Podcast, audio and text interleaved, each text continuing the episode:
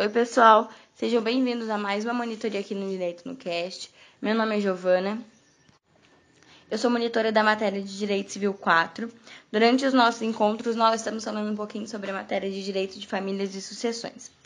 Durante essa, esse áudio da monitoria, a gente vai falar um pouquinho sobre a relação de filiação e alimentos. Então, vamos lá.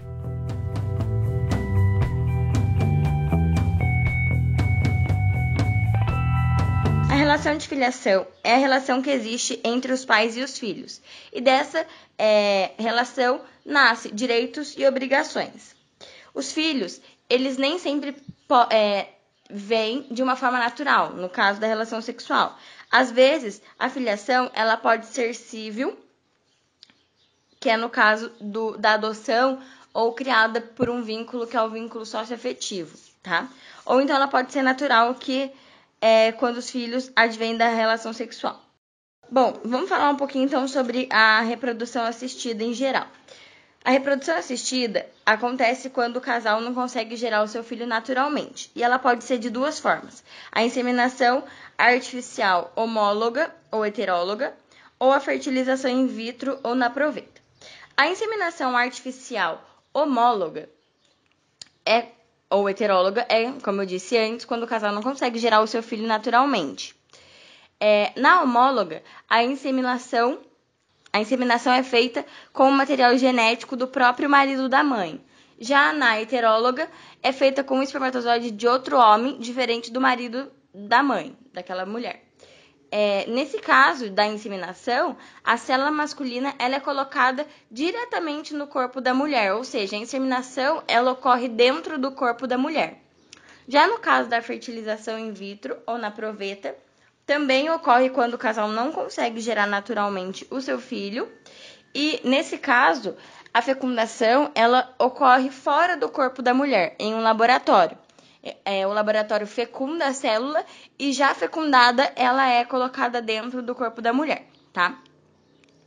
Bom, vamos então, é, voltando para a relação de filiação, a gente vai falar sobre a classificação didática. Ela pode ser matrimonial ou extramatrimonial. A matrimonial é a filiação que advém do casamento. A extramatrimonial são os filhos que vêm de fora do casamento, mas tanto os filhos matrimoniais quanto o extramatrimoniais têm os mesmos direitos, tá? Então vamos começar um pouquinho falando sobre a filiação matrimonial. Como eu disse, nesse caso, o filho é, ele é, advém dentro do casamento.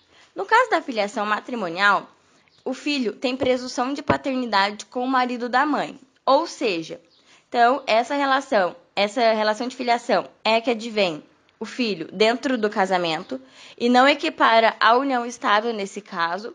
A gente estudou união estável no áudio, nos áudios anterior e a gente viu que em alguns casos a união estável se equipara ao casamento. Nesse caso de filiação não se equipara, tá? Então, se uma mulher ela casa e ela dá à luz, é, presume-se que o filho seja do marido dessa mulher. E a única pessoa que pode dizer que o filho não é dele é o próprio marido. Bom, a presunção legal relativa da paternidade. A filiação, ela não pode ser provada diretamente, então tem é, inúmeras formas de, de se presumir que o filho não é daquele marido. A única pessoa que pode querer provar que o filho não é dele é o próprio marido, tá? Bom, é, Aí na, na questão de presunção absoluta para terceiros, o que, que significa isso? Nenhum terceiro pode dizer que o filho não é daquele marido, apenas o marido pode tentar provar que o filho não é dele. Então, presunção absoluta para terceiros e presunção relativa para os interessados. O que, que significa isso? É, essa presunção é relativa se houver algum interessado na criança como sendo um outro possível pai. Então, depois de provado que o marido não é pai da criança, esse interessado ele pode tentar provar que ele é o pai dessa criança, tá? Ação negatória de paternidade e de maternidade. Então, a presunção da paternidade ela é relativa, ou seja, ela pode se fazer prova ao contrário, se assim o marido pretender. Então, o que é negatória de paternidade? É uma ação é, só o marido tem legitimidade para propor, que é o pai presumido, conforme descrito no artigo 1601 do Código Civil. Aqui, cabe ao marido o direito de contestar a paternidade dos filhos nascidos de sua mulher, sendo tal ação imprescritível. Ok? Essa ação ela pode ser proposta a qualquer tempo e se é, falecer a pessoa, no caso o marido dele falecer, os seus herdeiros eles podem dar continuidade a ela, ok? A paternidade, ela só pode ser comprovada por meio de ação judicial e o pai, esse pai presumido, ele tem que fazer prova é... ele tem que provar por que, que ele diz que ele não é o pai daquela criança. Aí existe algumas é, situações em que ele pode fazer prova, como por exemplo o adultério. Se houve adultério, já se entende fisicamente impossibilitado de coabitar com a mulher nos primeiros 180 dias ou mais dos 300 que procederam ao nascimento do filho. No caso de que não há doação do sêmen, por exemplo, no caso da inseminação artificial, homóloga ou da fertilização in vitro, que é no caso em que ele não doou seu sêmen. Então, se a mulher realizou é, uma inseminação e ele é, se foi homóloga ou é, in vitro, uma inseminação homóloga ou fertilização in vitro, ele provar que ele não doou o seu sêmen. A impotência, se ele provar que ele é impotente para conseguir ter filhos. E o adultério confessado, no caso que a mulher confessa que estava traindo esse marido. Não é prova suficiente nesse caso para presumir, é, para afastar essa presunção de paternidade, mas pode servir como tipo de prova. Esse caso do adultério confessado, ele não é uma prova absoluta, tá? Não é, uma prova, não é uma prova absoluta, não é uma prova suficiente.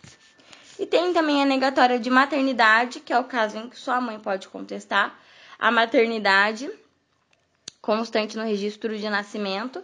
Aí ela precisa provar, nesse caso, por exemplo, que ela nunca é, passou por um parto, que o filho é de outra mulher, que houve trocas de embriões no caso de uma fertilização, enfim que houve erro ou dolo ou fraude no registro, ela precisa provar que aquela criança não é filho dela. Ok. Agora, a prova da condição de filho. Então, é, como que se prova a condição de filho através da certidão de nascimento inscrita né, no registro civil?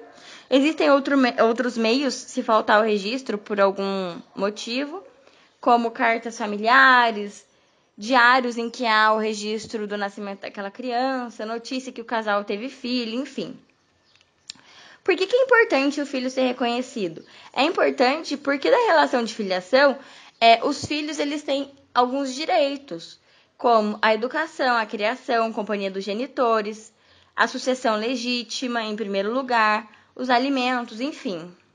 E também há deveres também que os filhos têm que cumprir, como a obediência, o respeito, enfim. Agora a gente vai falar sobre a filiação não matrimonial, ou seja, as relações extramatrimoniais. São aquelas que decorrem é, fora do casamento. Esses filhos extramatrimoniais, eles podem ser classificados em naturais, que são os filhos de pais é, que não estão dentro de um matrimônio, mas não tem nenhum impedimento no momento da concepção, ou se algum dia eles quisessem, é, é, no momento da concepção. Podem ser também classificados como espúrios, que são os filhos dos pais impedidos, por exemplo, filhos é, de pais casados, é, pais que já são casados com outras pessoas, que é no caso dos espúrios adulterinos, ou é, quando é, espúria no caso dos pais que são impedidos para o casamento e os filhos nascem dessa relação extramatrimonial. A adulterinidade, no caso dos espúrios adulterinos, ela pode ser bilateral ou unilateral, a matre ou a pátria. O que significa isso? Bilateral, tanto a mãe como o pai, eles são é, eles estão praticando adultério, ou unilateral, a matre a mãe é casada com outra pessoa ou o pai é casado com outra pessoa. Ah, lembrei, eu ia falar para vocês que existem os espuros adulterinos, que é no caso que eles são impedidos, pois eles já são casados com outras pessoas, e o impuro incestuoso, que é no caso da relação de parentesco. Eu ia falar isso, acabei me esquecendo, mas lembrei agora. Então, eles não podem, eles são impedidos porque eles têm uma relação de parentesco. Bom, a questão de reconhecimento do filho. O reconhecimento ele é um ato que declara a filiação do filho à vida de fora do casamento, mas é, ele, esse reconhecimento ele não cria paternidade, ele é um, um, um, ato de declaração apenas, tá? Esse reconhecimento ele só é necessário dos filhos que vêm de fora do casamento, porque, como eu disse anteriormente, os filhos matrimoniais já são presumidos que são daquele marido, entendeu? Bom, se o filho é reconhecido, não pode haver reconhecimento de um segundo pai, a não ser que o primeiro pai prove, né? O primeiro pai não é, o primeiro pai que se diga ser pai daquela criança prove que não é. Bom, espécies de reconhecimento.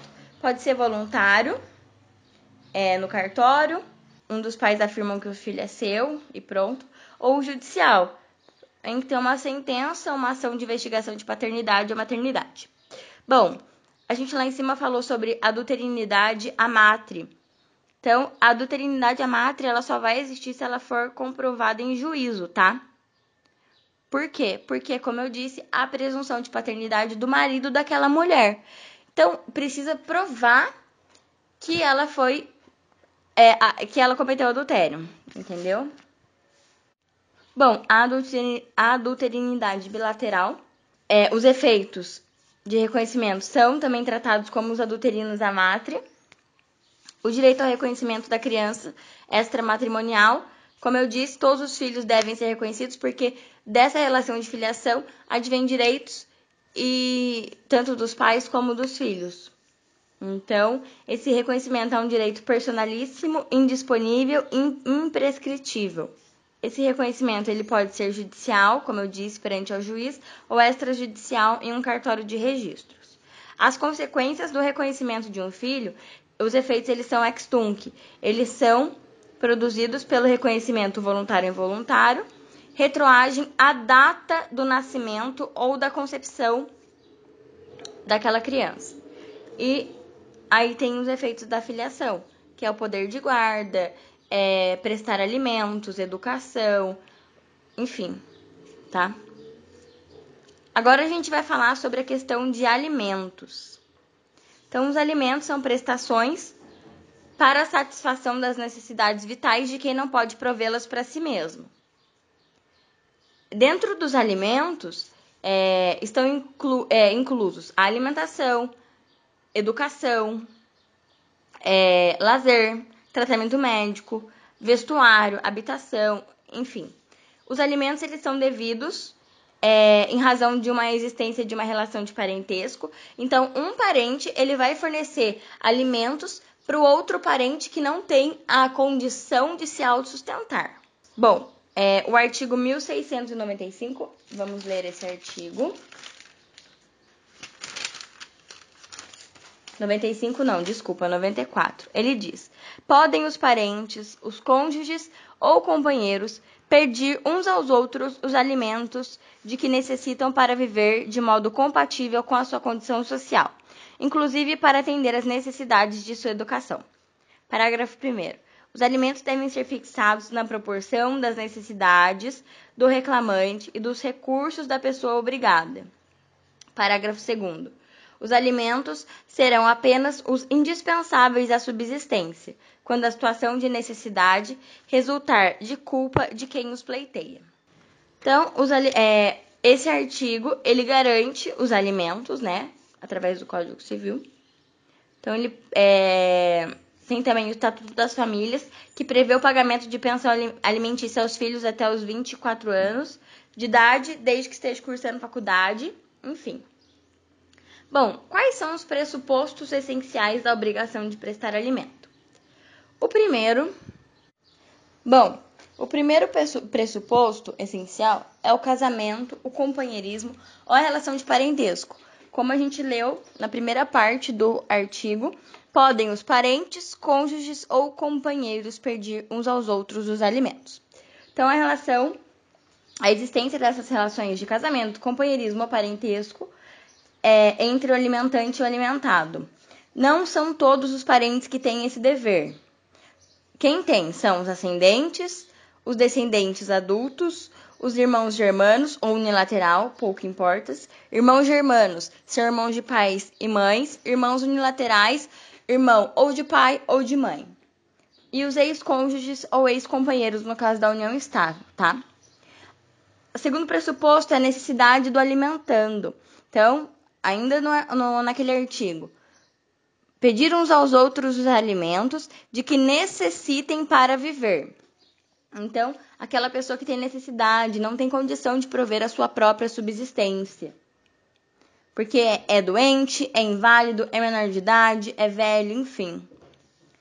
Terceiro pressuposto, possibilidade econômica do alimentante. Aí, isso aqui já está no parágrafo primeiro. Os alimentos devem ser fixados na proporção das necessidades, falamos, do reclamante e de recursos da pessoa obrigada. Então, a possibilidade econômica. Só deve haver a obrigação se essa pessoa representar desfalque, ou seja, não poder. É, se essa pessoa poder prover os alimentos sem se prejudicar. E o, ter, o quarto é a proporcionalidade, ou seja, é o binômio, existe um binômio chamado necessidade versus possibilidade. A necessidade da pessoa que vai receber os alimentos versus a possibilidade da pessoa que está obrigada a pagar os alimentos. Então, precisa ter uma proporcionalidade precisa que o alimentado seja necessitado e que o alimentante ele tenha essa possibilidade. A natureza jurídica existem algumas discussões sobre isso, é, mas entende-se majoritariamente, majoritariamente que essa é uma a questão de alimentos. Ela tem natureza declaratória, ou seja, imprescritível. As características do direito a alimentos. O primeiro é personalíssimo ele não pode ser transmitido, tá? É daquela pessoa, da pessoa X. Ele é transmissível, pode ser exigido dos herdeiros do devedor, se ele falecer, até os limites da herança, tá? Mas, se quem falece é o, alimenta, o alimentando, o seu direito não, não se transmite aos seus herdeiros, tá? Ele é incessível, não pode ser cedido, ele é irrenunciável. A pessoa, ela pode renunciar ao exercício, exercer, mas ela não pode renunciar a esse direito, tá? Ele é imprescritível, então não ele pode ser exercido a qualquer tempo, mas as prestações alimentícias fixadas judicialmente e não pagas vencem, tem o prazo de dois anos. Ele é impenhorável, não pode responder pelas dívidas do alimentando. Ele é incompensável. Não pode o devedor da pensão opor crédito ao credor, aquele valor, uma compensação ao que foi pago a título de alimentos. Ele é intransacional. Não pode o direito ao alimento ser objeto de transação. Ele é atual. Não são devidos a, é, as parcelas, é, os alimentos passados, tá? Porque se é porque entende que não há necessidade. Um dos pressupostos essenciais é a necessidade. Se você não cobrou na época que você precisava aquela parcela, significa que você não precisava tanto assim, que você não tinha tanta necessidade. Ele é irrestituível, não podem ser devolvidos. Ele é variável, então, como eu disse para vocês, se tem alteração do binômio necessidade e possibilidade, os alimentos eles podem ser revistos, reduzidos, majorados ou exonerados. Ele é divisível entre os parentes do necessitado. Por exemplo, nesse caso, pode ocorrer uma forma de litisconsórcio passivo facultativo. Tá? Nos casos de alimentos devidos aos idosos, não ocorre o litisconsórcio. A obrigação, nesse caso, é solidária. Bom, a classificação dos alimentos. A gente pode classificar os alimentos em quanto à sua finalidade, eles podem ser provisionais, ad litem, expensa, litis, cautelatórios. Então, de natureza antecipada ou cautelar, sendo concedidos juntos ou antes das ações de divórcio, por exemplo, ou ação de nulidade, anulação de casamento. Provisórios, de natureza antecipatória, ou seja, antes, fixados incidentalmente no curso de processo. Ou regulares e definitivos. É, e podem ser também regulares ou definitivos, que são estabelecidos pelas partes, tá?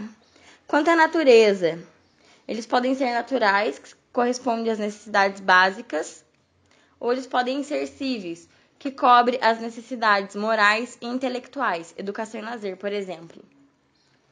Quanto à causa jurídica, podem ser voluntários, que resultam da declaração de vontade,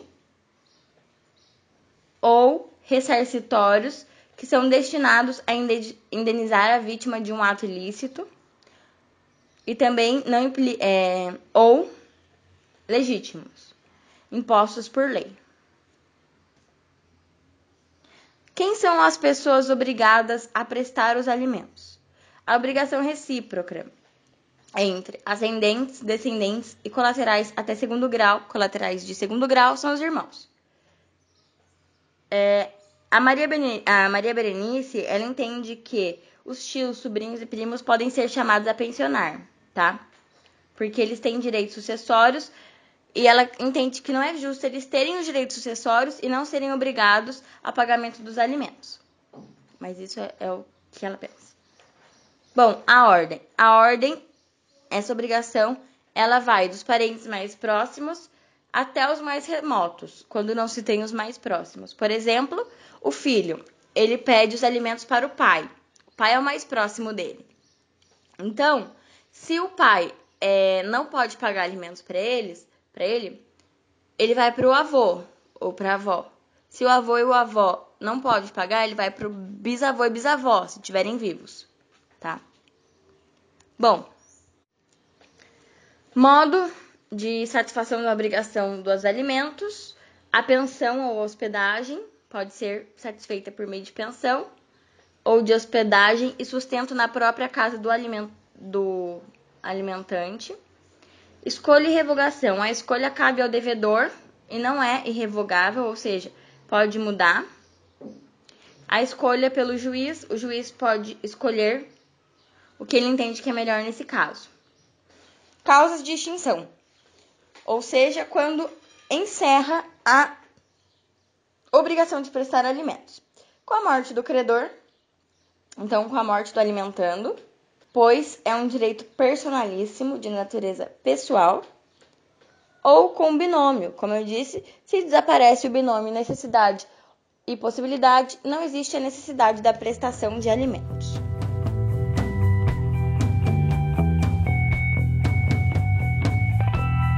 Pessoal, esse foi mais um áudio aqui na monitoria. Espero que vocês tenham gostado. Qualquer dúvida, eu estou à disposição e bons estudos.